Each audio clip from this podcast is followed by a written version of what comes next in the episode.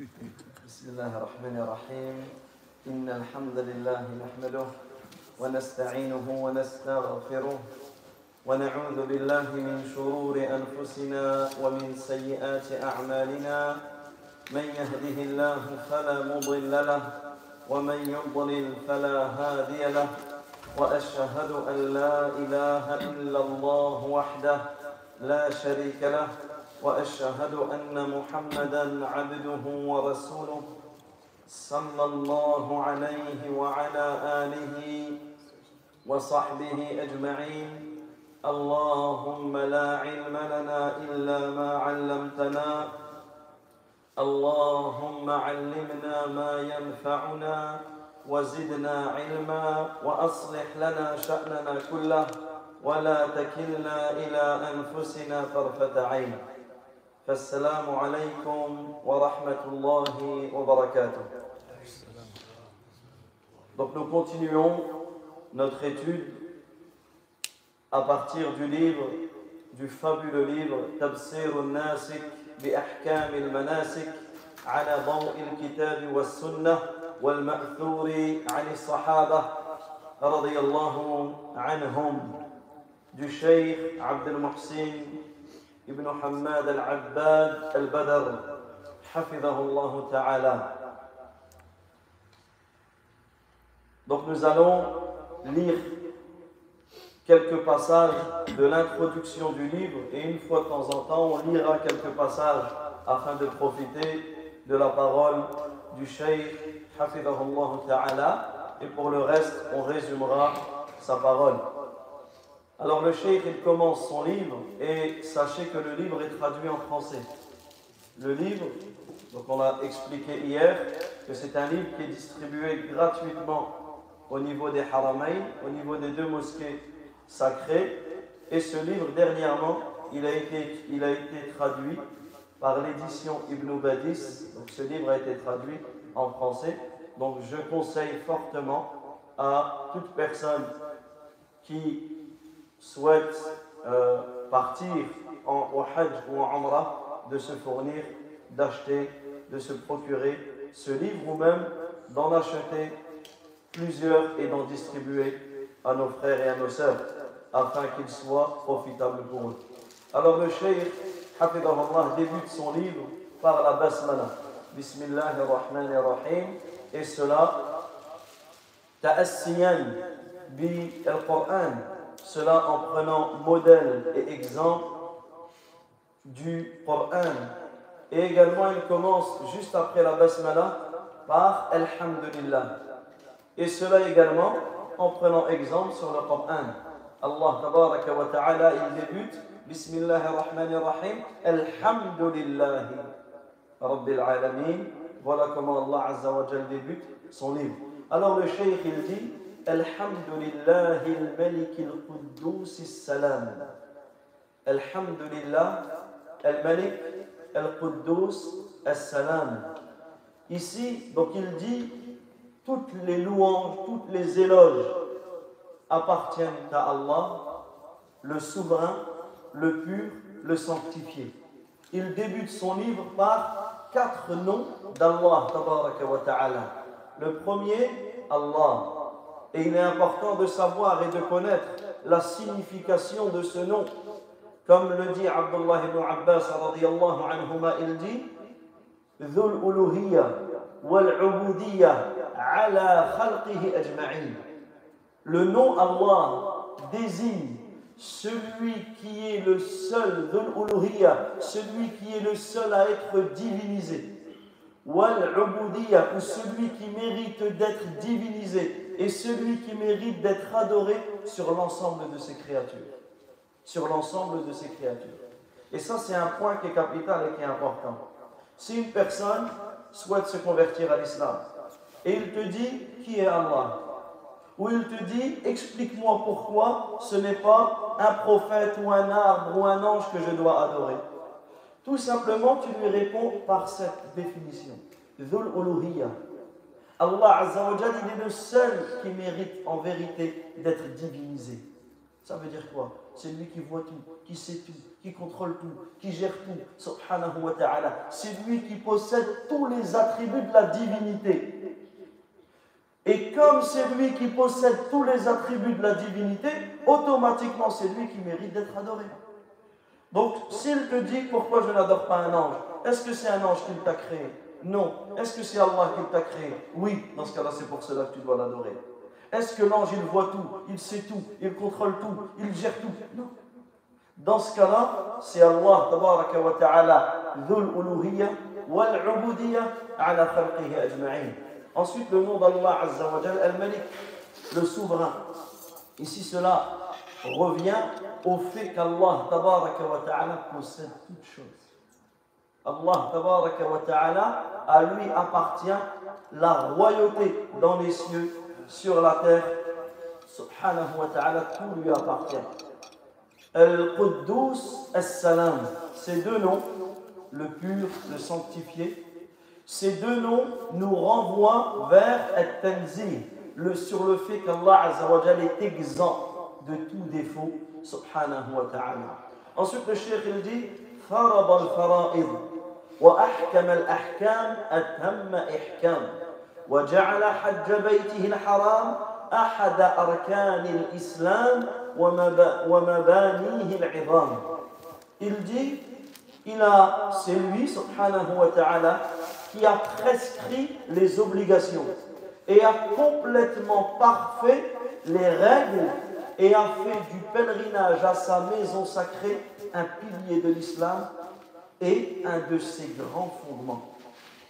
واشهد ان لا اله الا الله وحده لا شريك له ذو الفضل والانعام والجلال والاكرام ensuite le cheikh il atteste qu'il n'y a aucune divinité qui mérite d'être adorée en vérité en dehors d'Allah tabaraka wa ta'ala seul sans associer le détenteur de la grâce des bienfaits de la majesté et de la munificence Ensuite, il dit, et j'atteste que Mohammed sallallahu alayhi wa sallam est son serviteur et son messager, le modèle, l'exemple, le guide par excellence. Subhanallah. Notre noble prophète Mohammed sallallahu alayhi wa sallam, c'est lui notre modèle dans l'ensemble du din, dans l'ensemble de, de la religion que ce soit dans la croyance, que ce soit dans le comportement, que ce soit dans toutes les choses qui sont attraites à notre digne, c'est lui, subhanahu wa ta'ala, notre modèle, notre exemple, c'est lui le guide par excellence, euh, sallallahu alayhi wa sallam. Ensuite, il dit le cheikh, أفضل من صلى وتصدق وحج واعتمر وصام il est le meilleur à avoir prié, à avoir fait l'aumône, à avoir accompli le pèlerinage, à avoir accompli la Umrah et à avoir jeûné. Donc en réalité, lorsque tu prends conscience que le prophète sallallahu alayhi wa sallam, c'est lui le meilleur à avoir prié, alors prie comme il a prié. Et ne prie pas comme tu le veux. Et ne prie pas comme tu l'entends. Et une des erreurs que l'on voit, alors c'est pas le sujet, mais c'est ce qui me vient en tête. Une des erreurs que l'on voit, notamment sur le takbir, certaines personnes vont faire le takbir comme ceci. Limite, ne fait rien, c'est mieux. Le prophète sallallahu alayhi wa sallam n'a jamais fait le takbir comme ça. Comme ça, les mains comme ceci, ou rap. Non, il a fait le takbir comme ceci. Ou comme ceci. Il n'a pas fait comme ceci. On va voir, on va entrer les doigts au niveau des oreilles. Est-ce que le prophète a fait cela? Il ne l'a pas fait. Dans ce cas-là, je ne le fais pas. Regardez ce que le cheikh ici il dit. Il dit man Il est le meilleur de ceux qui ont prié. Et le prophète qu'est-ce qu'il dit? Priez comme vous m'avez vu prier. Et les Sahaba anhum nous ont rapporté la manière dont le prophète sallallahu alayhi wa sallam faisait le takbir il levait ses mains de cette manière au niveau de la poitrine ou de cette manière au niveau des oreilles, mais sans tenir ses oreilles ou les mettre comme ceci ou faire comme ceci. Donc, vaut mieux ne rien faire que de faire une manière qui n'est pas légiférer. Et sinon, on le fait convenablement. La prière, les gestes de la prière, c'est capital et important de les parfaire. Donc il dit, il est le meilleur à avoir prié. Il est le meilleur à avoir fait la sadaqa. Il est le meilleur à avoir fait le hajj et la umrah. Donc, subhanallah, ça c'est une grande leçon pour le pèlerin. Avant de partir, pendant que tu es là-bas, n'oublie pas ce que le cheikh ici il dit. La leçon que le cheikh nous enseigne, c'est que le prophète sallallahu alayhi wa sallam, c'est lui le meilleur à avoir accompli son pèlerinage. C'est lui le meilleur à avoir accompli la Umrah. Et il dit, le prophète alayhi wa sallam, prenez de moi vos rites. Prenez de moi vos rites. Ça veut dire que lorsque tu es là-bas, ne regarde pas les gens, ce qu'ils font pour faire comme eux. Ce n'est pas les gens notre modèle, même s'ils sont en monde. Un exemple, tu vas aller, tu vas voir dans le tawaf. Tu vas voir dans le tawaf des groupes, des groupes, des fois des centaines de personnes, avec un guide qui élève la voix. Déjà, lui, à tout seul, tout seul, il te perturbe. Mais derrière, tu as tous ces pèlerins qui répètent, qui viennent perturber tout ton tawaf. Donc les gens, ils sont là, ils les voient, et, bien qu'est-ce qu'ils vont faire? Ils vont répéter comme eux. Ils vont faire comme eux. Ils vont déranger les gens. Ou, et subhanallah, des fois la personne qui répète ne répète même pas les bonnes invocations. Des fois la personne qui répète ne répète même pas les bonnes invocations. Et ça, c'est un fléau en réalité. Où tu vas voir des gens, à chaque fois qu'ils passent vers un coin de la Kaaba, ils vont lever la main. Ou ils vont envoyer des bisous où ils vont mettre la main sur le cœur, où ils vont mettre la main sur la tête, où ils vont lever les deux mains. Tu vas voir énormément de choses. Si tu commences à compter tout ce que tu vois, tu n'as pas terminé. Mais nous, ce qui nous importe, c'est quoi? C'est de faire ce que le prophète a fait. Ce n'est pas de faire comme les gens font. Et ça, c'est une règle. Je ne fais pas comme mes parents ont fait. Je ne fais pas comme mes grands-parents ont fait. Je ne fais pas comme les gens de ma région, de mon village ont fait. Non. Je fais comme le prophète Mohammed sallallahu alayhi wa sallam il a fait. Même si cela est en contradiction totale avec ce que mes parents font. Ou avec ce que euh, les gens de mon village ou les gens de ma tribu ou les gens de mon bled font. Même si c'est en contradiction avec ce qu'ils font, je suis la sunna. Pourquoi Parce que c'est le prophète sallallahu alayhi wa sallam, le meilleur à avoir prié, le, meilleur à avoir fait l'aumône, le meilleur à avoir accompli le pèlerinage, le meilleur à avoir accompli la umrah et le meilleur à avoir jeûné. اللهم صل وسلم وبارك عليه وعلى آله الشرفاء الكرام وعلى أصحابه هداة هداة الأنام ومصابيح الظلام ومصابيح الظلام وعلى الذين جاءوا من بعدهم سائرين على نهجهم وكانوا له نظيف القلوب وطيب الكلام Ensuite, le cheikh il dit que les éloges, que la salutation et la bénédiction d'Allah ta'ala soient sur lui. Sur sa noble et honorable famille, parmi ses épouses, parmi ses, proches. Et là aussi, là aussi, il est important. Tu vas aller à la Mecque, tu vas à Médine. D'une manière générale, tu as Khadija qui est enterrée euh, dans un cimetière qui est non loin du haram, notre mère notre mère est enterrée là-bas. D'autres épouses qui sont enterrées, notamment sur le chemin lorsque tu entres à Mecca, également à Médine, au cimetière du Baqir, tu es là où tes mères sont enterrées. Et là aussi, on voit qu'on ne connaît même pas nos mères. On ne connaît même pas les épouses de notre noble prophète Mohammed, sallallahu alayhi wa sallam, alors qu'elles sont nos mères. Et ça, c'est un point qui est important aussi. C'est que lorsque tu vas à la Mecque, à Médine, lorsque tu vas dans ces endroits, tu es sur la trace des prophètes. Tu es sur la trace des compagnons des prophètes. Tu es sur la trace des épouses de notre noble prophète Mohammed sallallahu alayhi wa sallam.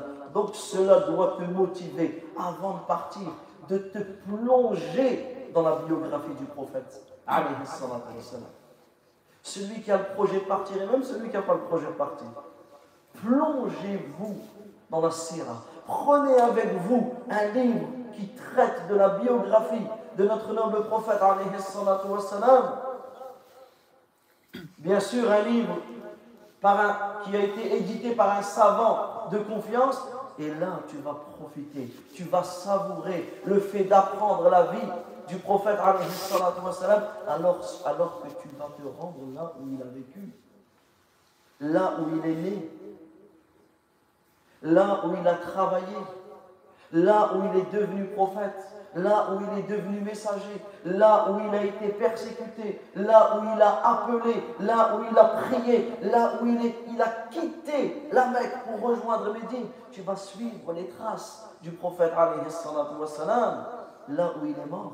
Sallallahu alayhi wa sallam. Donc ici, ça fait partie de la préparation du pèlerin que de se plonger dans la vie de notre noble prophète alayhi sallam. Donc il, dit ainsi que sur ses compagnons. Ainsi que sur ses compagnons. Les guides des créatures et les lumières dans l'obscurité.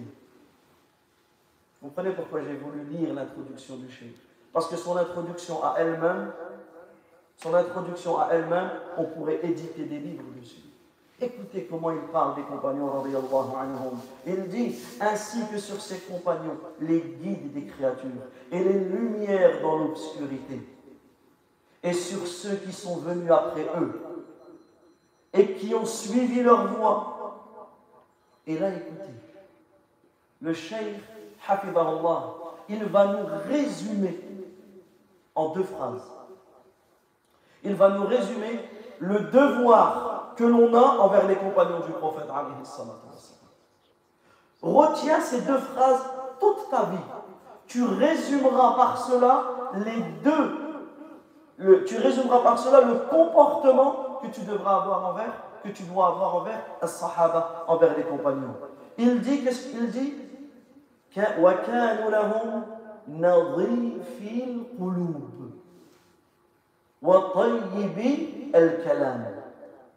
Il dit, donc, et ceux qui sont venus après eux, les pieux prédécesseurs, ceux qui sont venus après eux, en ayant, en suivant leur voie, et en ayant ces deux caractéristiques. Un cœur propre, un cœur saint, de tout mauvais sentiment envers les compagnons, et une bonne parole une bonne parole à leur égard. Et ces deux choses, il les a tirées de où Il les a tirées du verset dans Surat al-Hashr, où il dit, le cheikh il dit, يقولون ربنا ربنا اغفر لنا ولإخواننا الذين سبقونا بالإيمان ولا تجعل في قلوبنا غلا للذين آمنوا ربنا إنك رؤوف رحيم en disant, il y a ceux qui disaient, et ça, ce verset, il est important de l'apprendre. Seigneur, Rabbana, irfir lana, Seigneur, pardonne-nous. Rabbana, irfir lana, iman. Ainsi qu'à nos frères qui nous ont précédés dans la foi. Et ne mets pas dans nos cœurs, et ne mets dans nos cœurs aucune rancœur pour ceux qui ont cru. Ô notre Seigneur, tu es compatissant et tout miséricordieux. Subhanallah, on ne va pas rentrer dans les détails, mais lisez Surat al-Hashr. Surat al-Hashr. Là, le cheikh, il cite le verset numéro 10. Seigneur, pardonne-nous, ainsi qu'à nos frères qui nous ont précédés dans la foi. C'est qui les frères qui nous ont précédés dans la foi dans ce verset? Eh bien, regarde le numéro 8, le verset numéro 8. Dans le verset numéro 8, qu'est-ce qu'Allah Azza dit? Comment il commence le verset? Lil fuqara il muhajirin. Allah Azza cite les pauvres parmi les muhajirin. Les muhajirin, ce sont qui? Les compagnons qui étaient à la Mecque et qui ont quitté la Mecque pour rejoindre Médine. Le verset 9, il parle de qui? Allah Azza il parle de qui ici? Des Ansar. Donc dans le verset 8, il parle de qui? Des muhajirun. Dans le verset 9, il parle subhanahu wa ta'ala des Ansar. Et dans le verset 10 qu'on a cité, il les réunit, il les, réunit les deux. يقولون ربنا اغفر لنا ولإخواننا الذين سبقونا بالإيمان Ils disent, ô notre Seigneur, pardonne-nous ainsi qu'à nos frères qui nous ont précédés dans la foi. Pardonne-nous ainsi qu'à nos frères qui nous ont précédés dans, dans, la foi. Donc le, la, la première des choses, c'est quoi Quel est le comportement que tu dois avoir envers les compagnons? C'est quoi? C'est ça la bonne parole. Invoque en leur faveur. Invoque en leur faveur. Et la deuxième des choses, c'est d'avoir aucune animosité dans ton cœur envers eux. Et ça, ça vient dans le verset. Et ne, met, et ne met dans nos cœurs aucune rancœur envers ceux qui ont. Donc cette invocation fait partie des invocations sur laquelle tu te dois de t'accrocher. Apprends-la et récite-la. Qui puiser dans ton hajj et dans ta où tu as des invocations acceptées et agréées. Donc tu pars, tu veux partir, apprends et récite. Récite ces versets. Donc on termine rapidement l'introduction et ensuite on continue euh, là où nous nous étions arrêtés. En réalité, ce sera la suite. Ensuite, le cheikh il dit Amma ba'd. Donc cette parole, Amma ba'd. Ici, cette parole, elle est citée à quel moment Elle est citée toujours au moment où tu souhaites entrer dans le vif du sujet. C'est-à-dire qu'on a une introduction, comme là le chef il a fait l'introduction, et ensuite il va rentrer dans le sujet qu'il veut évoquer. D'accord يعني هذه الكلمة تؤتى بها أو يؤتى بها بعد الحمد nous sommes d'une manière générale, cette parole, tu la trouveras toujours après les éloges qui sont faits à Allah, après la louange des éloges et après avoir prié sur le prophète on fait on dit Amma Ba'd, et là en fait on sait quand tu lis un livre, quand tu étudies un livre ou tu écoutes un discours et que le cher dit cette parole, alors ici tu sais qu'il va entrer à présent dans le sujet.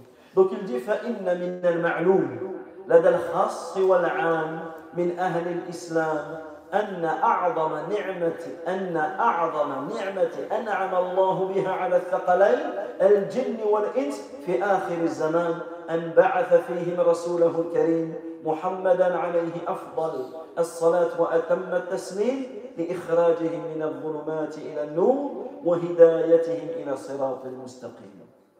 فدل أمته على كل خير وحذرها من كل شر وبلغ البلاغ المبين Donc ici, qu'est-ce qu'il dit le shir ensuite Il dit, Allah, il dit, il est connu, donc ceci étant dit, il est connu par l'élite et par le commun des musulmans. Et écoutez ici ce qu'il nous rappelle, que le plus grand bienfait par lequel Allah a comblé les djinns et les êtres humains en cette fin des temps et d'avoir envoyé parmi eux son noble messager Mohammed sallallahu alayhi wa sallam pour les faire sortir des ténèbres à la lumière et les guider au droit chemin. Ça en réalité, c'est un point sur lequel tout le monde doit méditer sans cesse. Le plus grand bienfait d'Allah Azzawajal sur toi, c'est qu'il t'a fait connaître le tawhid il t'a fait connaître la sunna. Imagine que le prophète sallallahu alayhi wa il a été envoyé à qui? Lorsqu'il a été, lorsqu'il est venu, la situation avant qu'il ne devienne prophète.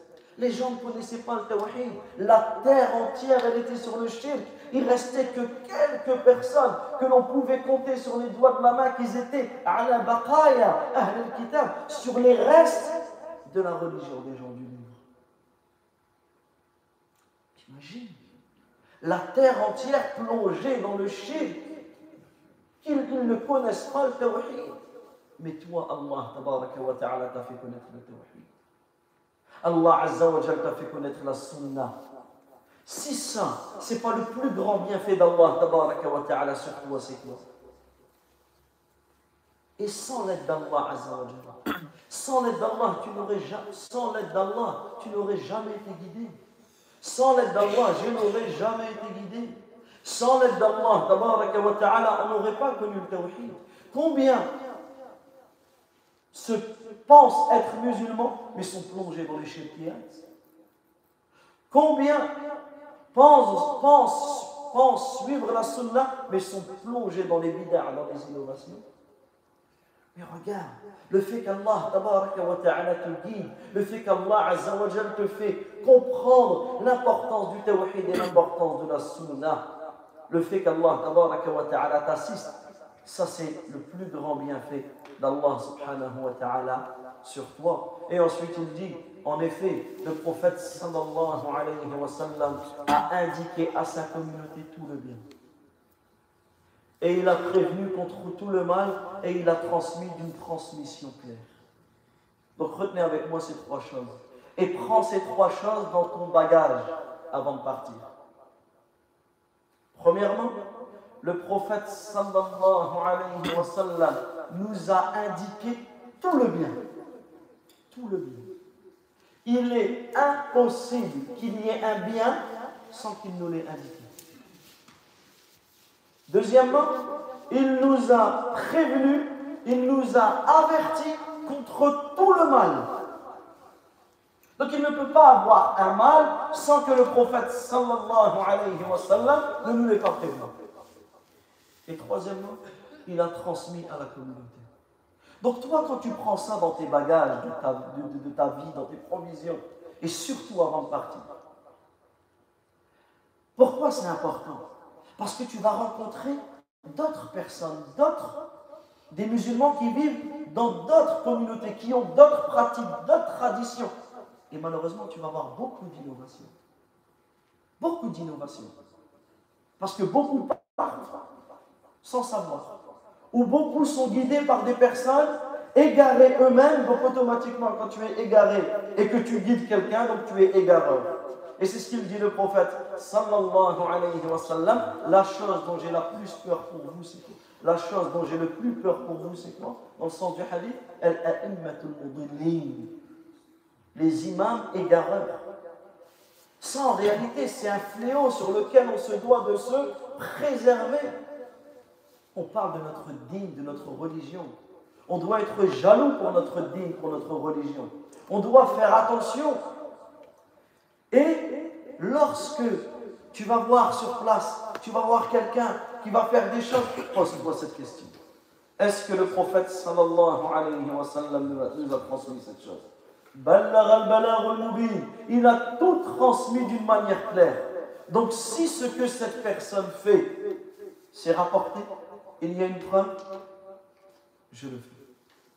S'il n'y a pas de preuve, je le délaisse il ne vaut mieux, vaut mieux délaisser une chose si tu as un doute. Vaut mieux pas faire une chose qui est peut-être sunna, mais tu ne la fais pas. Et tu seras récompensé par le fait de ne pas avoir fait parce que tu n'as pas le texte, tu n'as pas la certitude que cela est une sunna. Vaut mieux t'abstenir de faire quelque chose de recommandé que de faire quelque chose d'innové ou d'inventé. Qu'Allah nous préserve. Ensuite, le cheikh, donc dans la fin de son introduction, il, fait le, donc il nous rappelle que euh, le Hajj, c'est le cinquième pilier de l'islam, et il nous fait un rappel sur les cinq, sur les cinq piliers de l'islam, et c'est comme ceci que nous allons continuer. Nous allons aujourd'hui, faire le lien entre le Hajj et les quatre piliers de l'islam, les quatre autres piliers de l'islam. Le Hajj, c'est le cinquième. Donc ici, il est important de comprendre que tout est lié. Et le plus important des piliers, le plus important des piliers, c'est la double attestation. Comme on a vu hier, comme on a vu hier, souvenez-vous le hadith de quel compagnon? C'est quel compagnon qui a décrit d'une manière quasi complète le hajj du prophète Qui se souvient? Il s'appelle Jabir. Retenez, Jabir ibn Abdullah. Donc quand on entend, quand tu étudies le hajj et tu entends le hadith de Jabir, le hadith de Jabir, ici c'est Jabir radiallahu anhu, qui a décrit le pèlerinage du prophète alayhi salatu wa Et qu'est-ce qu'il a dit Jabir فأهل النبي صلى الله عليه وسلم بالتوحيد لبيك اللهم لبيك لبيك لا شريك لك لبيك إن الحمد والنعمة لك والملك Il a dit, et le prophète sallallahu alayhi wa sallam a proclamé le tawhid. Il a proclamé l'unicité d'Allah en citant la talbiyah. Et on avait vu le lien fort entre la talbiyah, ce que tu vas réciter lorsque tu vas aller vers la Mecque. Lorsque tu es en marche vers la Mecque et que tu récites cette parole magnifique, Labbaik Allahumma je réponds à ton appel, Wallah, je réponds à ton appel. Labbaik la sharika laka labbaik, je réponds à ton appel, tu n'as pas d'associé, je réponds à ton appel. Inna alhamda wa ni'mata. Certes, les louanges ainsi que le bienfait t'appartiennent. De même pour la royauté, la sharika laka, tu n'as pas d'associé. Donc à quatre reprises, tu dis la tu réponds à l'appel d'Allah. À deux reprises, tu dis la sharika Toute cette parole, cette talbiya que tu vas répéter des dizaines, des centaines de fois, tout cela c'est le tawhid. Tout cela c'est, c'est le tawhid. Également, ça, tu l'appliques sur euh, tous les actes du pèlerinage. Souvenez-vous le prophète sallallahu alayhi wa sallam, lorsqu'il est arrivé au miqat, lorsqu'il est arrivé au miqat, à l'endroit où tu te mets, lorsque tu dépasses cet endroit, ou que tu arrives à cet endroit, tu te mets, comme on le verra en état de sacralisation. Qu'est-ce qu'il a dit? Le meilleur des imams, le meilleur des êtres humains, le meilleur des prophètes, il a dit Allahumma hajja, la riya'a fiha wa la Oh Allah, je réponds à ton appel me voici avec un hajj, la riya'a fiha wa la sans ostentation et sans réputation. Me voici avec un hajj.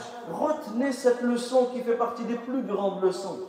C'est que lorsque tu vas au hajj, lorsque tu vas à la Umrah, c'est comme ça que tu te dois de t'entretenir avec Allah. C'est une Umrah, c'est un Hajj sans laquelle je recherche l'ostentation et sans laquelle je recherche la réputation. Je ne vais pas au Hajj pour que les gens m'appellent Hajj. Hajj Yassine. C'est pas pour ça qu'on va au Hajj. Hein? Hajj Mourad, Hajj Mohammed, Hajj Mukhtar, Hajj Nurdin. Non. C'est pas pour ça qu'on va au Hajj ou à la Umrah où tu vas pas pour que lorsque tu vas demander la, main d'une fille, d'une épouse, tu vas bien passer devant le, devant le, beau-père. Attention à l'intention, ça commence dès maintenant. Écoutez ce qu'il dit le prophète, sans ostentation. Que dire que les gens, ils n'ont même pas encore commencé leur hajj et ils sont comme ça en train de se prendre en photo, en train de se prendre en selfie, en train de se prendre en groupe, en train de. C'est des albums photos les gens ils peuvent faire avec leur, leur pèlerinage. Non. Cela automatiquement va venir influer sur quoi? Sur ton, sur, sur ton cœur, sur ta sincérité. Des personnes qui ne savent même pas que tu es parti. Des personnes, des fois, qui habitent à l'autre bout de la France. Que tu pars ou tu ne pars pas, ils ne savent même pas où tu es mais tu vas le mettre sur ton statut, tu vas le mettre sur ton, sur ton snap, tu vas le mettre sur ceci, sur cela. Ah, Allah t'es parti, Et les commentaires, et lui, il est content. Ah j'y suis, je suis parti. Regarde, subhanallah, comment que c'est, c'est commun. C'est ce qu'on voit tout le temps, tous les jours. À tel point que certains, ils arrivent, tu es prêt, subhanallah. Tu leur donnes rendez-vous en bas de la, à la réception de l'hôtel pour partir avec eux voir le Kaaba. T'imagines? C'est pas n'importe quel rendez-vous quand même. Tu lui dis rendez-vous dans une heure à la réception, on se réunit et bismillah, on va ensemble, on va commencer le tawaf. Il arrive, il a oublié son téléphone, il est comme ça. Ça y est, il est devant le Kaaba, il ne peut pas prendre de photos. À tel point qu'une fois, il avait, on avait un couple. Un couple avec nous, donc dans le groupe. Et on a fait une préparation comme cela et j'ai rappelé cela. Donc eux, qu'est-ce qu'ils ont fait? Ils n'ont pas pris leur téléphone. Ils ont dit, ah non, un signe a dit ça, moi je ne pas. Mais arrivé devant le Kaaba, ils ont vu tout le monde en train de se prendre en photo, en train de se... Ils m'ont fait, je vous laisse. Ouais, tu nous as dit de pas le prendre et maintenant comment on fait? Et... Donc excuse-moi, je m'excuse de t'avoir ramené devant le Kaaba. Excuse-moi. J'aurais dû te... Regarde en fait, subhanallah, là, comment Et ils m'en ont voulu, mais à un point pas possible. Pour vous dire, regardez la situation. Malheureusement, pourquoi toujours c'est ce qu'on disait hier Parce qu'on voit les gens faire. Ah, il lui a pris une photo, et pas moi. Tu es devant le Kaaba. Laisse la photo de côté. Tu ne devrais même pas y penser. Tu es devant le Kaaba, pleure sur tes péchés. Pleure sur la grâce qu'Allah t'a donnée. Prosterne-toi. Incline-toi, lève tes mains, humilie-toi, casse-toi devant Allah, le fait d'être soumis, d'être cassé devant Allah Azzawajal, c'est ça. Mais non. Malheureusement, on regarde les gens, on voit les gens. Et c'est pour cela que, pourquoi on insiste tant sur cela Pour être préparé, pour être préparé à ce moment-là? Et pareil pour tous les actes du Hajj. Tous les actes du Hajj, comme on l'a cité hier, ils nous prouvent le tawhid, le tawaf. Et bien, on aura l'occasion, Inch'Allah, si Allah nous le permet, de méditer sur cette adoration magnifique qui est le tawaf. Le sari, les sept trajets entre Safa et Marwa. Toutes ces choses-là, ce sont une preuve du tawhid. La station à Arafat, lorsque tu es à Arafat, que tous les pèlerins sont en même temps, au même moment, sur cette station, en train d'invoquer Allah Azzawajal. C'est un jour qui est le plus humilié pour le shaitan. Tout cela nous prouve le tawhid, la veillée à Muzdalifa, la lapidation des stèles, tous les actes du pèlerinage le fait de te raser ou de diminuer tes cheveux. Dans tout cela, il y a une preuve de tawhid. Et cela aussi, on le verra, inshallah. L'importance de cette adoration. Tu vas raser tes cheveux pour Allah Azza Quand d'autres sacrifient leurs cheveux, leur chevelure pour autre qu'Allah, pour des statues, pour euh, tel statut ou tel statut, toi tes cheveux, tu vas les enlever, tu vas les sacrifier, tu vas les raser pour Allah. La beauté qu'Allah t'a donnée, tu vas la sacrifier pour Allah. Et eh bien pour certains, c'est très difficile. Pour certains, ils arrivent. Ah non, mes cheveux.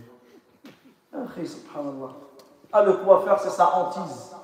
À tel point que certains tombent dans des erreurs qui peuvent même venir rendre leur umrah ou leur hajj incomplet. Et ça, on le verra en temps voulu, Inch'Allah. Donc, il est important de comprendre cela. C'est qu'il est obligatoire pour tous les pèlerins de rechercher l'agrément, le visage d'Allah Azzawajal seul.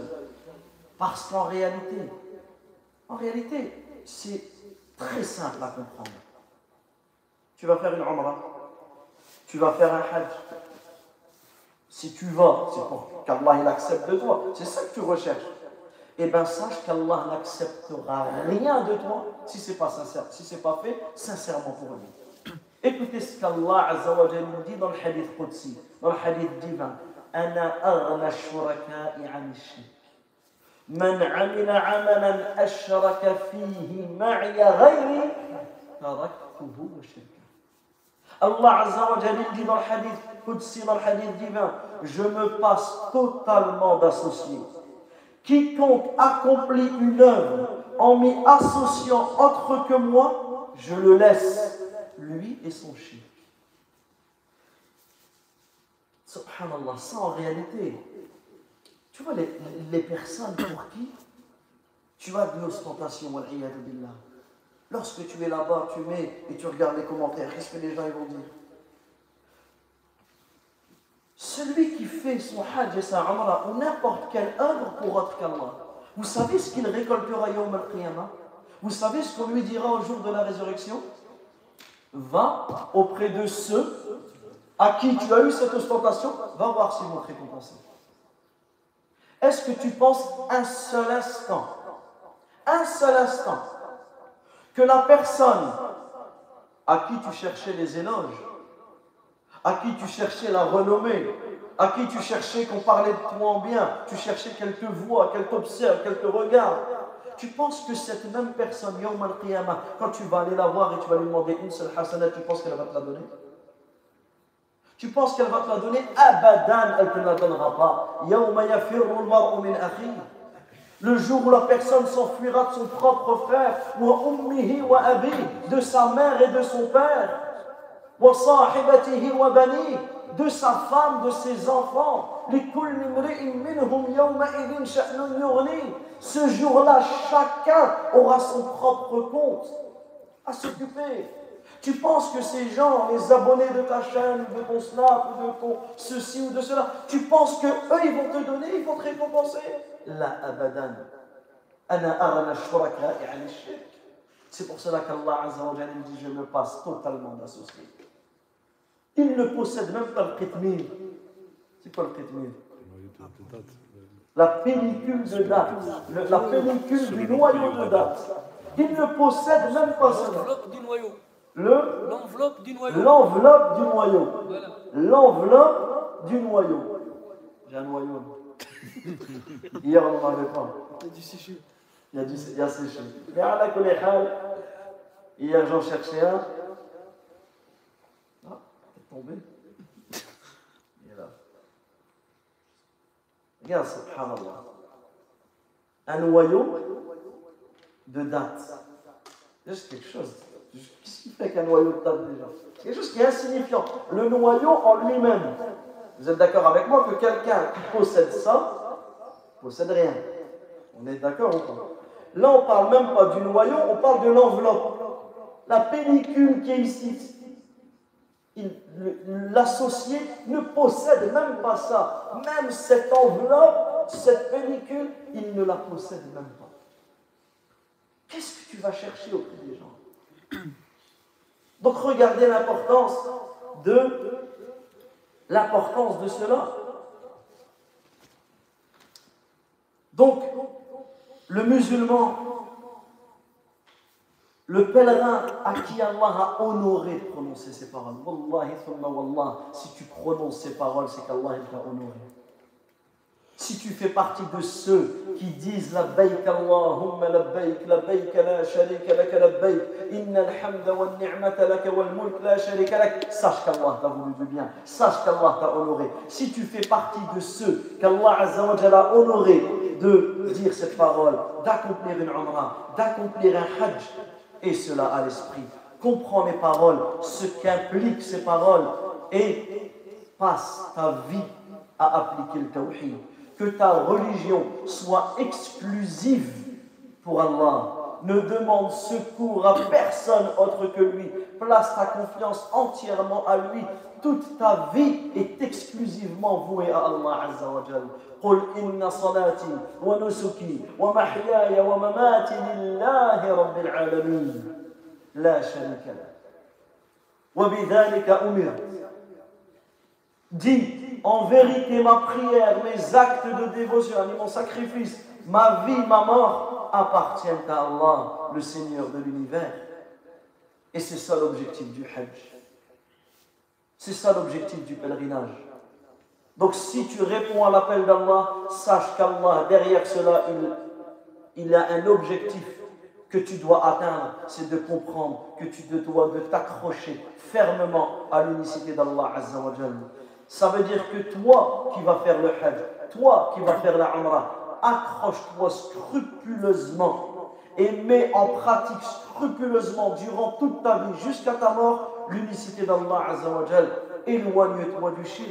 Éloigne-toi tout ce qui peut venir invalider le tawhid ou se s'opposer au tawhid. Fais preuve de vigilance sans aucune faille en vivant comme ça et en mourant comme ça, subhanallah. Si tu vis sur le tawhid, tu mourras sur le tawhid, et eh bien sache que tu seras ressuscité sur le tawhid. La permission d'Allah, ta'ala, tu vis sur le tawhid. Celui dont la dernière parole c'est la ilaha illallah entrera au paradis. Tu vis sur le tawhid, tu mourras sur le tawhid. Par la permission d'Allah Azza tu seras ressuscité avec les gens du tawhid.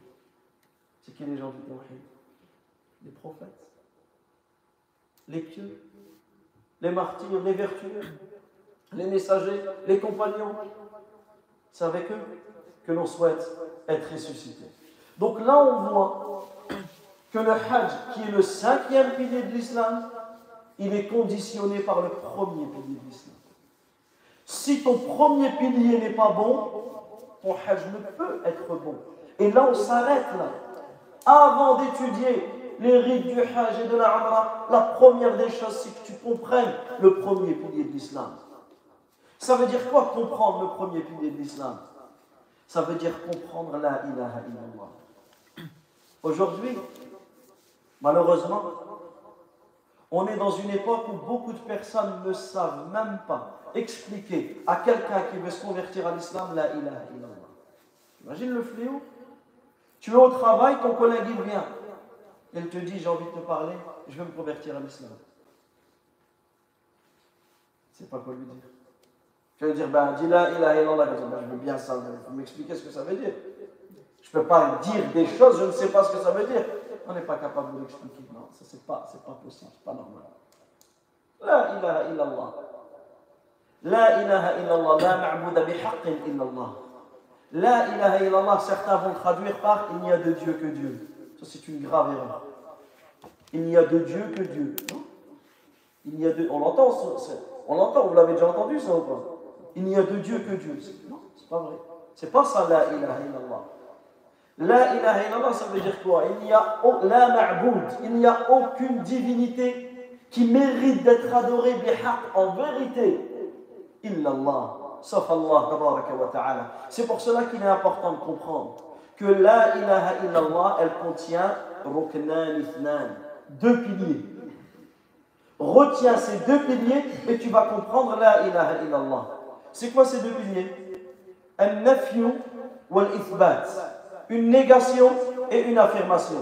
نفي عام لكل ما يعبد من دون الله تبارك وتعالى أيا كان Première partie, quand tu dis la ilaha illallah, c'est comme si tu décomposes cette parole en deux parties.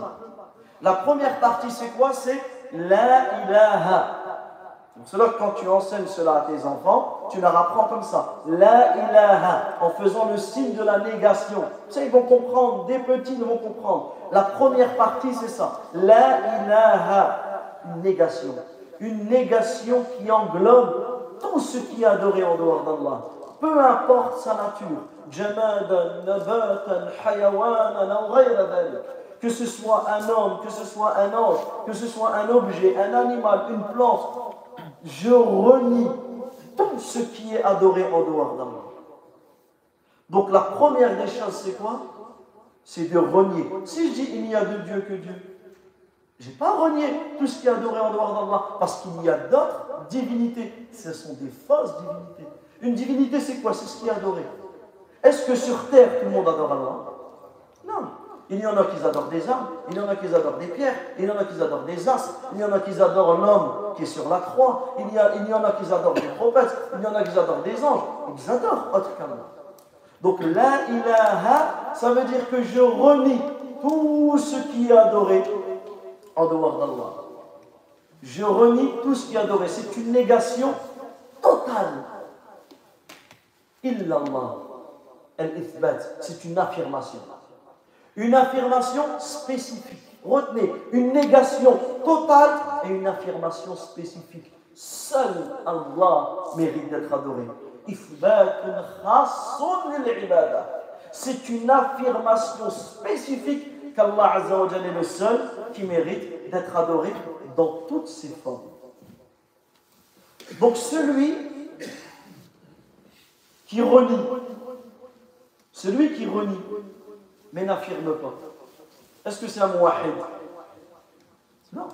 Celui qui dit la ilaha, ça, suffit, ça suffit pour être de lui un monothéiste, quelqu'un qui unifie Allah Non. Celui qui, affirme, celui qui affirme mais ne renie pas. Il ne fait pas partie des gens du tawhid.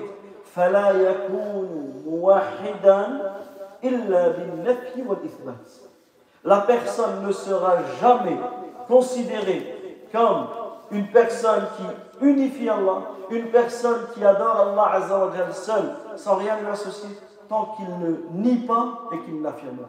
C'est ça, la ilaha illallah.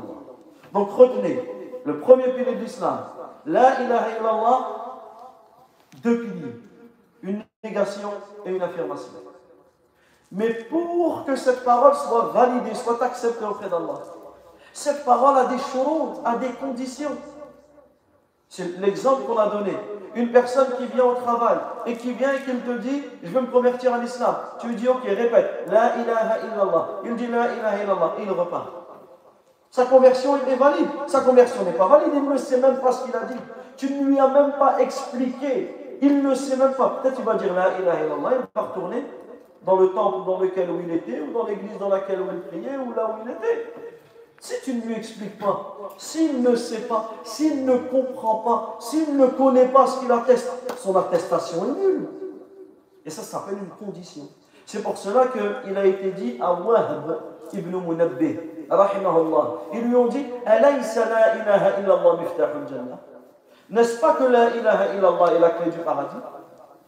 Imaginez là, ce que je viens de dire juste avant. Quelqu'un il vient et me dit Attends, je Tu es en train de dire il a dit la ilaha illallah et tu es en train d'oser dire que sa conversion n'est pas valide Alaysa la ilaha illallah miftahul jannah N'est-ce pas que la parole la ilaha illallah est la clé du paradis? Vous avez vu, quelqu'un aurait pu me contredire comme cela. Dans ce cas-là, j'aurais répondu ce que Wahab a répondu lorsqu'ils lui dit. Il lui a dit, ben là, bien sûr. Bien sûr que la ilaha illallah, c'est la clé du paradis. Mais qu'est-ce qu'il a dit?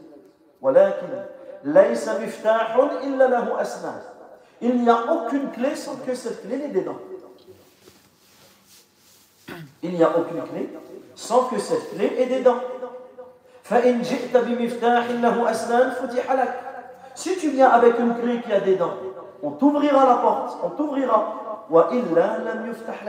Si ta clé n'a pas les bonnes dents ou n'a pas de dents du tout, on ne t'ouvrira pas. Est-ce que la clé de ma voiture ouvre la voiture à ordine Les deux, ce sont des clés. Mais est-ce que ma clé à moi ouvre sa voiture? Non. Parce que ma clé correspond à la mienne. Est-ce que la clé de ma maison ouvre la maison de Mohammed? Donc ici, est-ce que toute personne qui dit la ilaha illallah sans venir avec les dents, c'est quoi les dents? C'est des choses, c'est des conditions que l'on verra. Les huit conditions que nous avons citées, Lorsque la personne vient avec la ilaha illallah sans ces huit conditions, son la ilaha illallah ne lui sera pas bénéfique. Ne lui sera pas bénéfique. Un exemple clair, c'est quoi un hypocrite? C'est quoi un munafiq? Quoi la caractéristique d'un hypocrite? Il dit avec sa langue ce qu'il n'y a pas dans son cœur. L'hypocrite, dit La ilaha illallah Muhammadan Rasulullah. Est-ce que sa shahada est valable? Pas du tout. Pourquoi? Parce qu'elle n'est pas avec son cœur. Parce qu'il n'y a pas, comme on le verra, ce qu'il dit avec sa langue est en opposition avec ce qu'il croit dans son cœur. Donc il peut le dire dix fois, cent fois, mille fois, un million de fois, il peut dire la ilaha illallah, son la ilaha ne sera pas valide et ne sera pas accepté. Donc la première des conditions, c'est la science. Une science complète, une compréhension authentique qui va te faire sortir du cadre de l'ignorance. Un exemple, la personne est d'une autre religion, elle ne connaît pas. Tu viens et tu lui expliques. Qu'est-ce que ça veut dire la ilaha illallah Avec une négation globale, une affirmation spécifique. Avec cela, une négation, une affirmation, la ilaha illallah, il va commencer à comprendre la ilaha. Donc il va connaître la ilaha illallah. Donc s'il prononce la ilaha illallah, il faut qu'il sache ce que la ilaha illallah signifie comme négation, comme affirmation, comme le fait que cette parole, lorsque tu l'as dit, elle prouve le tawhid. Par cela, tu dois adorer Allah Azzawajal unique, sans rien lui associer. Tu n'invoques personne en dehors d'Allah. Tu ne sacrifies rien pour autre qu'Allah. Tu ne places pas ta confiance en autre qu'Allah. Tu ne recherches pas le secours pour autre qu'Allah. Lorsque la personne comprend que quand elle dit La ilaha illallah, c'est ça que ça implique. Le fait qu'elle mécroit au tarout, à tout ce qui est adoré en dehors d'Allah Le fait qu'elle se désavoue du. C'est-à-dire que quand tu dis la ilaha illallah, tu dois comprendre ce que cette parole implique. Les kuffars ils ont compris. Ils ont compris la ilaha illallah. Mais est-ce que, ça, est que ça suffit de le comprendre? Non. La deuxième des conditions, c'est al-yaqin. Al-yaqin, c'est quoi? C'est la certitude. Al-munafi, li shakki wa la certitude, c'est quoi? C'est le contraire, c'est l'opposé au doute. Et en connaissant son opposé, tu vas mieux comprendre la parole. El-yaqin, la certitude, c'est l'opposé du doute. C'est un accomplissement du savoir. C'est une croyance véridique, saine, auquel le cœur est attaché.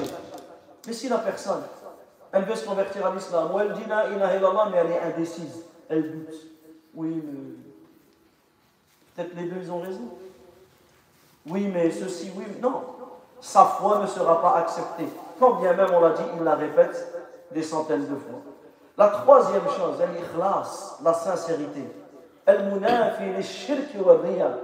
La sincérité, l'exclusivité du culte qui s'oppose au polythéisme et à l'ostentation. Ça veut dire que cette parole, elle découle d'un cœur qui est pur. Elle découle d'un cœur qui est pur, qui est exclusivement voué à Allah Azzawajal, qui est exempt de toute souillure, comme le shirk, comme l'ostentation. La troisième, la quatrième, on a dit al ensuite on a dit al-yaqin, ensuite on a dit al-ikhlas, donc la science, la certitude, la sincérité, la véracité. Al-munafi al-kadhib. Le contraire de la sincérité, c'est quoi? C'est le mensonge. Ça veut dire que la personne, elle prononce cette parole tout en étant sincère et véridique. Cela consiste à ce que corresponde ce qu'il y a avec ta langue et ton cœur. Ce que tu dis, la ilaha illallah, tu crois dans ton cœur. Contrairement à l'hypocrite. L'hypocrite, il le dit pour un intérêt mondain, mais non pas pour, euh, pour tromper les musulmans, mais non pas pour la, satisfaction d'Allah Azza wa L'hypocrite, c'est un menteur. Sa shahada n'est pas acceptée. Lisez le premier verset de Surat al-Munafiqun, de Surat, 63. Cinquième condition, al-mahabba, l'amour, al-munafiyatu lil-bourdi wal L'amour qui vient s'opposer à la haine, au fait de détester celui qui prononce cette parole, il doit aimer Allah, il doit aimer le messager d'Allah, il doit aimer la religion de l'islam, il aime les musulmans qui pratiquent la religion de l'islam et il déteste ceux qui s'opposent. Et là, ici, ici, je vous offre un cadeau que les savants nous ont offert. Une invocation, apprends-la, c'est un trésor. Apprends-la et répète-la toute ta vie.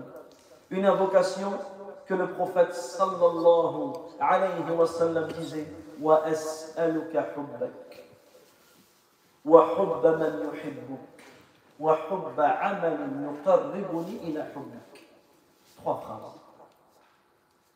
Allahumma inni as'aluka hubbak. Oh Allah, je te demande ton amour. C'est la chose la plus importante, c'est qu'Allah t'aime. Le plus important, laysa sha'nu an tuhib. Innama sha'nu comme les vieux prédécesseurs disaient, le plus important c'est pas que toi tu aimes Allah, le plus important c'est qu'Allah il t'aime. Et automatiquement, si Allah il t'aime, c'est que tu l'as aimé. Mais peut-être que toi tu prétends aimer Allah, mais Allah ne t'aime pas. Comment Allah ne peut pas t'aimer? Par rapport polythéisme que tu commets, aux innovations que tu commets, aux grands péchés. Tu peux gagner, tu peux encourir la colère d'Allah C'est pour cela qu'on se doit de multiplier cette invocation. Allahumma inni as'aluka hubbak. Comme il disait le prophète alayhi wa as'aluka hubbak. Et je te demande ton amour. Wa hubba man yuhibbuk. Donc la base c'est quoi? C'est l'amour d'Allah. Et qu'est-ce qui va venir en découler? La ramification de cela je te demande d'aimer ceux qui t'aiment. Et le fait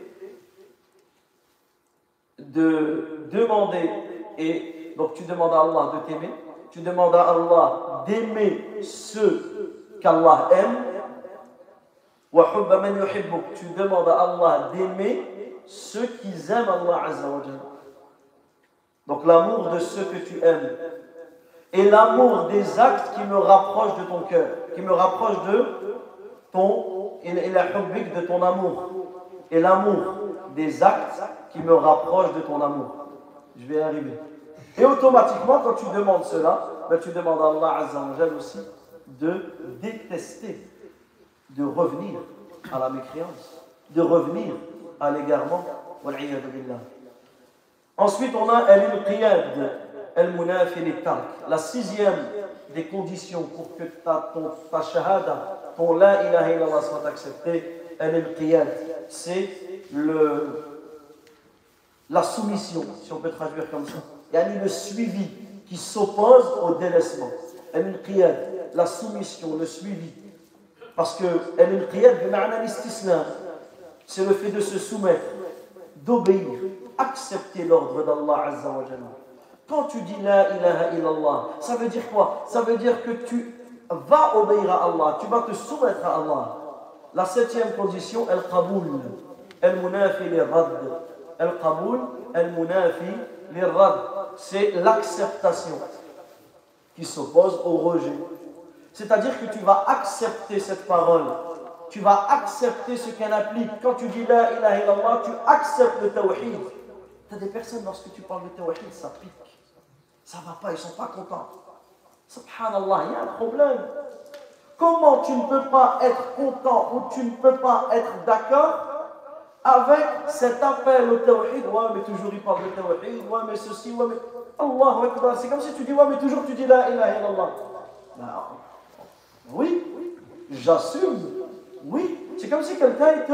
Oui, mais toujours tu nous, tu nous appelles à la clé du paradis. Ah oui. Oui, mais c'est toujours le même sujet. Ben oui, c'est l'islam. C'est l'islam. C'est ça l'islam. L'islam, c'est le tawhid.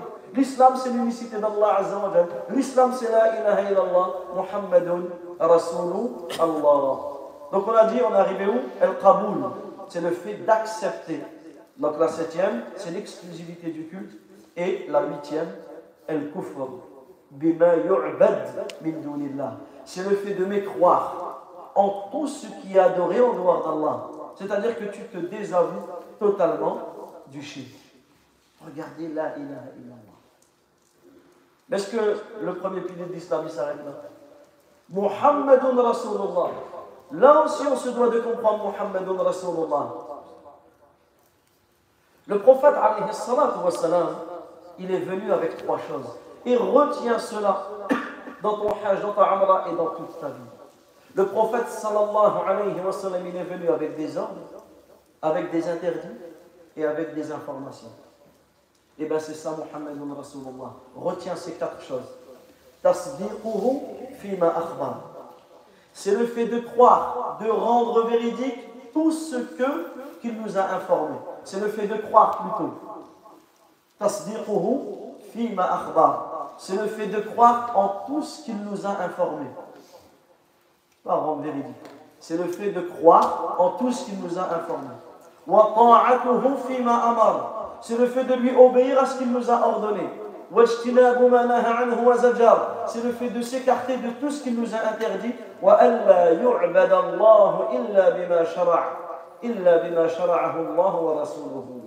Et c'est le fait de n'adorer Allah que parce qu'Allah et son messager nous ont légiféré.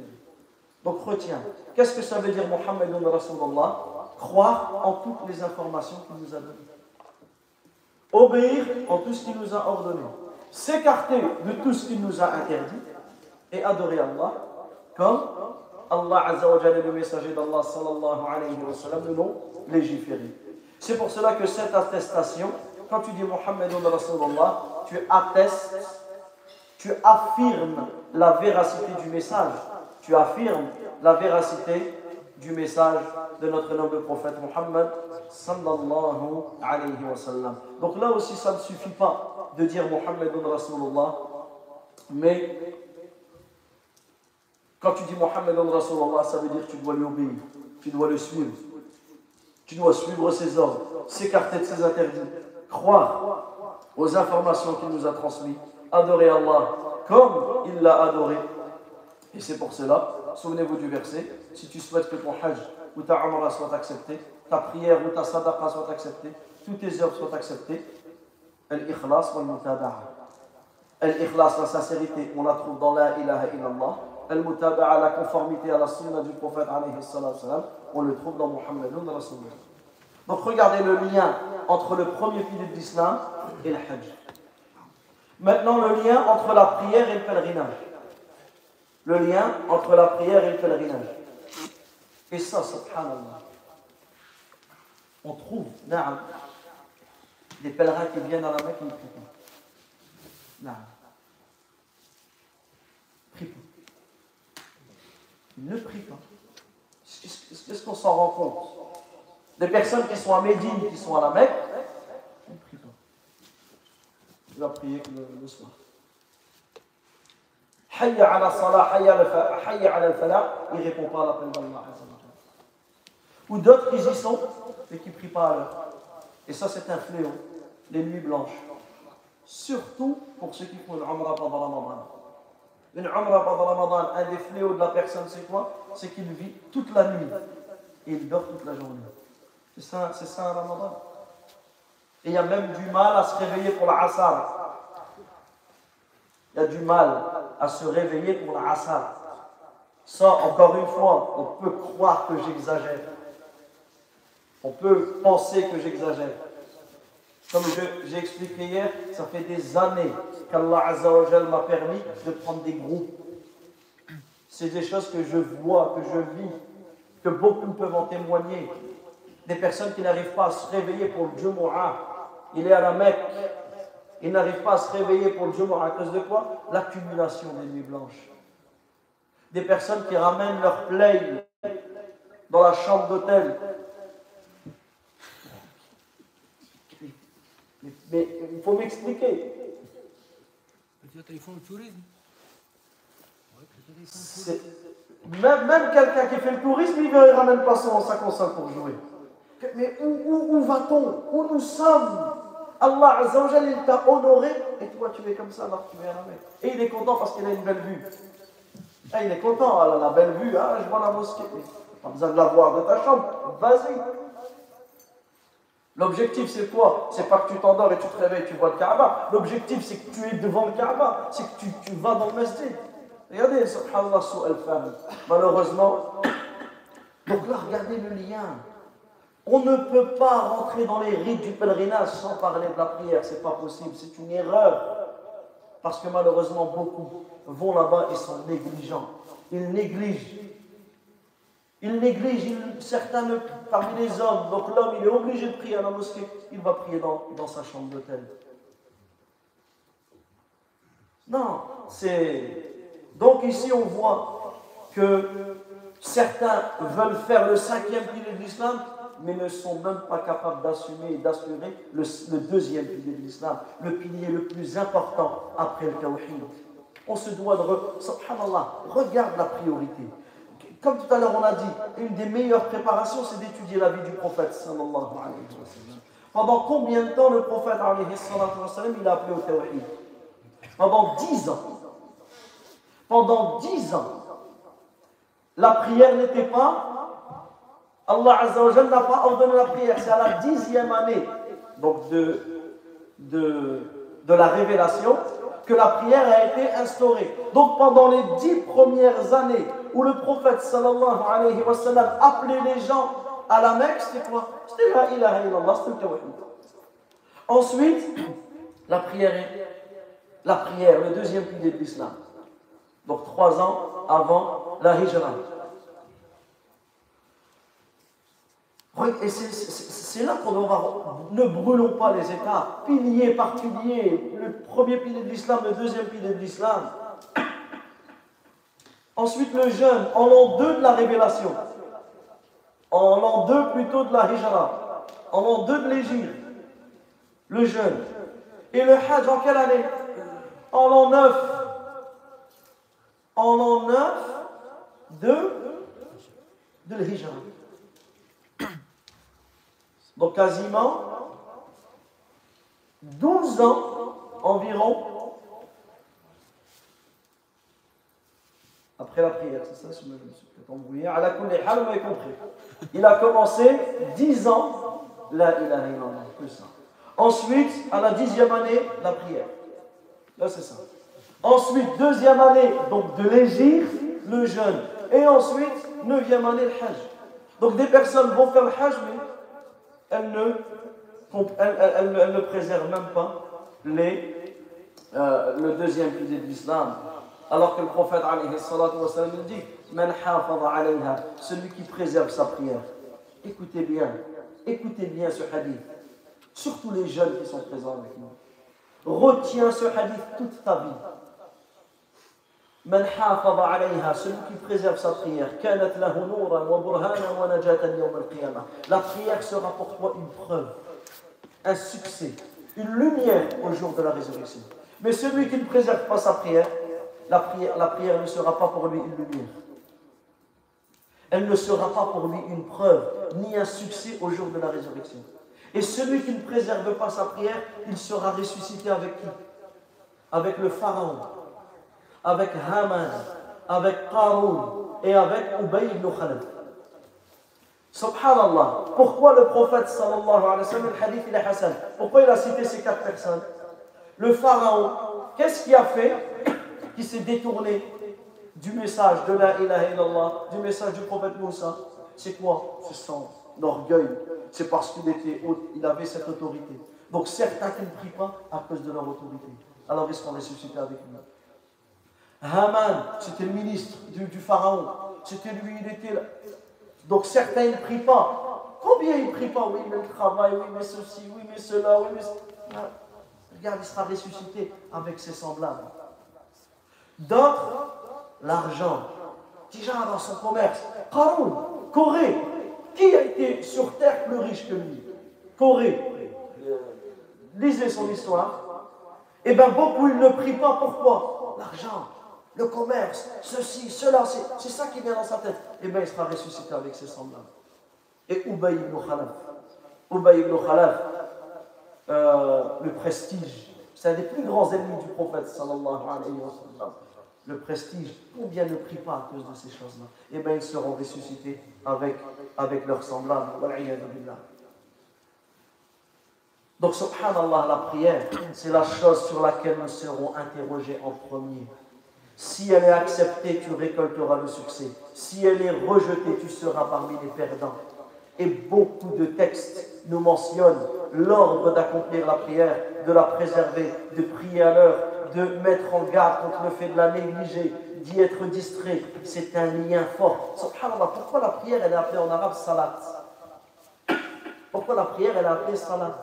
Ça vient de là, le lien. C'est un lien fort entre le serviteur et son Seigneur subhanahu wa ta'ala. Donc tu te dois de connaître ses conditions. La prière, elle a des conditions, ses piliers, ses obligations, ses sunan. Tu te dois de l'accomplir avec concentration, avec sérénité. Et beaucoup de textes nous prouvent l'importance de la prière et l'on voit le lien entre le hajj, la umrah et la prière. Toi, quand tu vas faire ce voyage, tu vas aller, tu vas euh, en, plus des prières obligatoires, tu vas faire deux raka'at après le tawaf. Tu vas faire deux raka'at après le tawaf. Tout cela, il y a un lien entre, euh, entre, entre cela. Le troisième pilier de l'islam, la zakat. Donc la zakat, elle est souvent mentionnée avec la prière. Et la zakat, elle purifie la personne. Elle purifie son cœur, elle purifie son argent. la zakat, c'est une baraka pour la personne. Et là, on voit le lien. Parce que le hajj, la umrah, c'est une adoration avec, avec laquelle tu vas dépenser. Et eh bien, écoutez ce qu'il dit le prophète,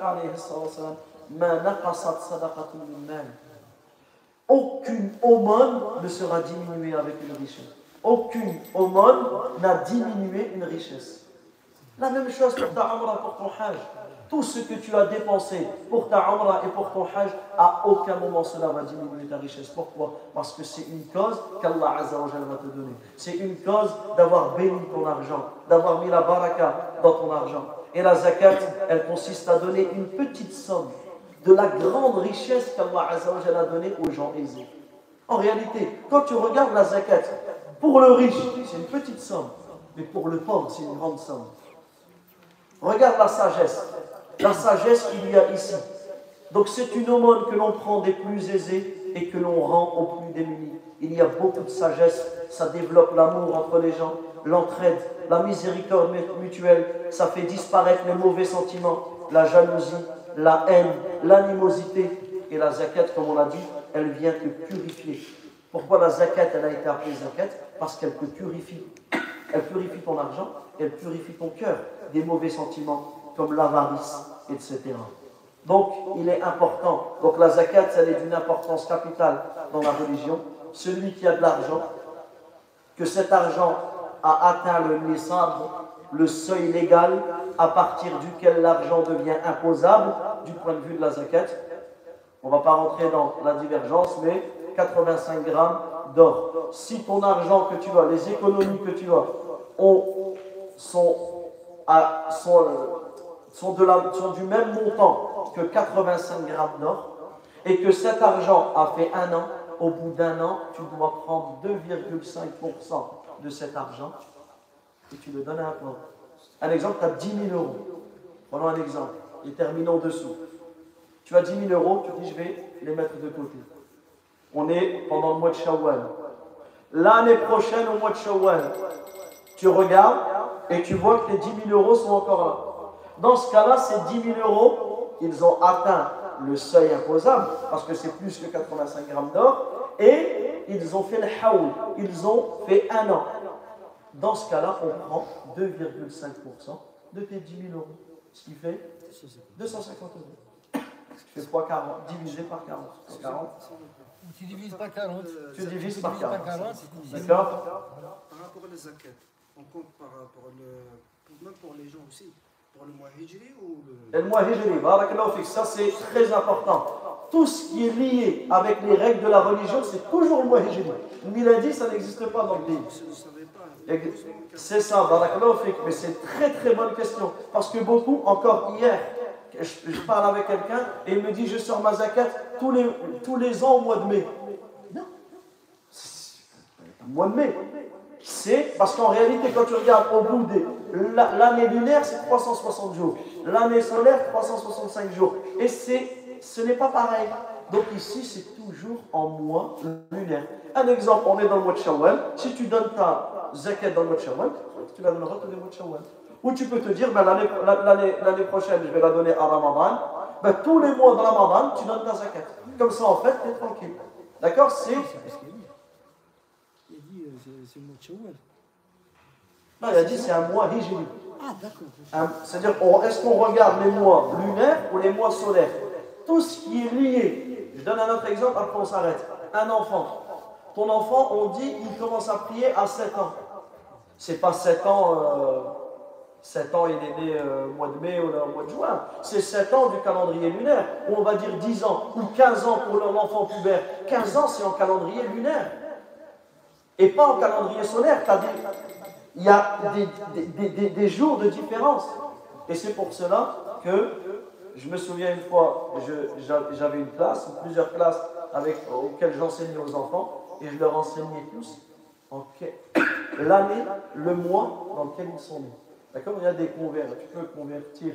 D'accord? Tu regardes, tu prends ta date de naissance, même intéressant de savoir. Moi, je suis né le premier jour de Ramadan.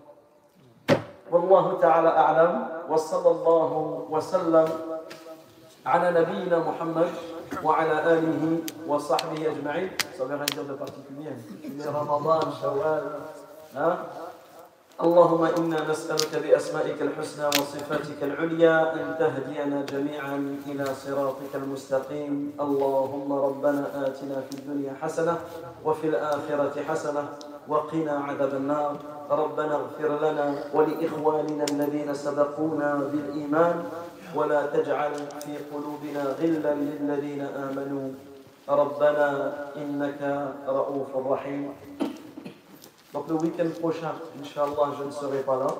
Donc on va continuer les cours mercredi, jeudi et peut-être vendredi après le Maghreb, Inch'Allah.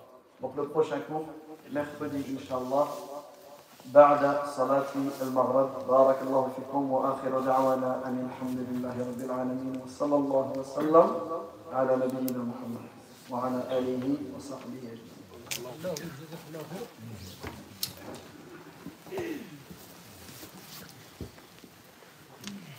الله أكبر الله